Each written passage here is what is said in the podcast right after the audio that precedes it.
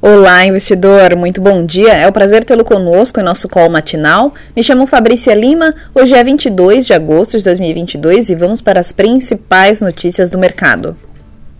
Iniciamos essa semana repercutindo a decisão do Banco, uh, Banco Popular da China, reduzindo o juro de empréstimo de 3,7% para 3,65%. Nos cinco anos, de 4,45% para 4,30%.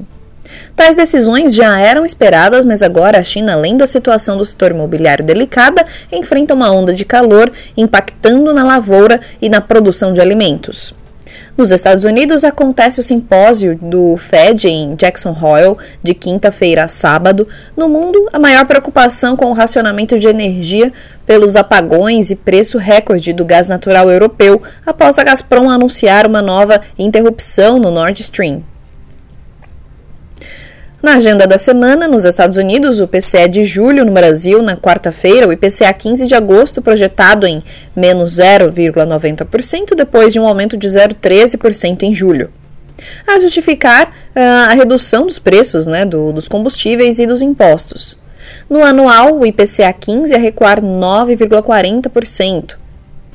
Ainda nessa semana, as prévias do IPCS, amanhã terça-feira, e do IPC-FIP, na quinta-feira.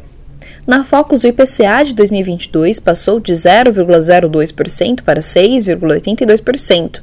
2023, uh, de 5,38% para 5,33%. O crescimento do PIB desse ano, de 2000 para 2,02%, no ano que vem, de 0,41% para 0,49%. Taxa de câmbio, R$ 5,20 nos dois anos e taxa Selic, respectivamente, 13,75% e 11%. Na quinta-feira, os dados do CAGED de julho na criação de mais de 250 mil vagas de trabalho, um pouco abaixo de junho, que foi de 279,9 mil.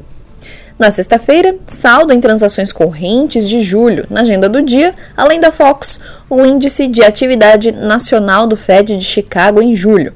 Por fim, Jair Bolsonaro participa da sabatina no Jornal Nacional hoje à noite.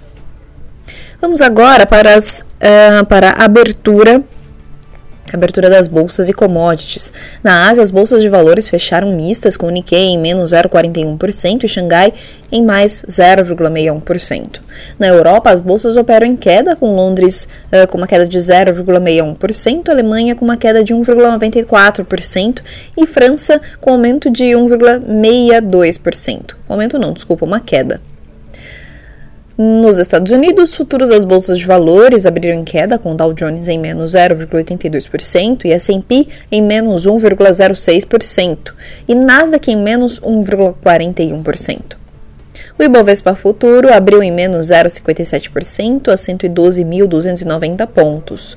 O dólar com aumento de 0,26% a R$ 5,19.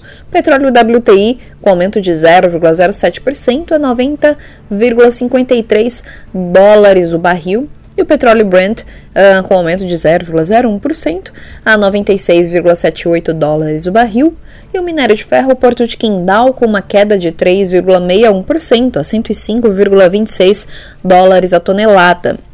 E esses foram os destaques de hoje. Espero que vocês tenham uma ótima semana, um ótimo dia, ótimos negócios e até mais.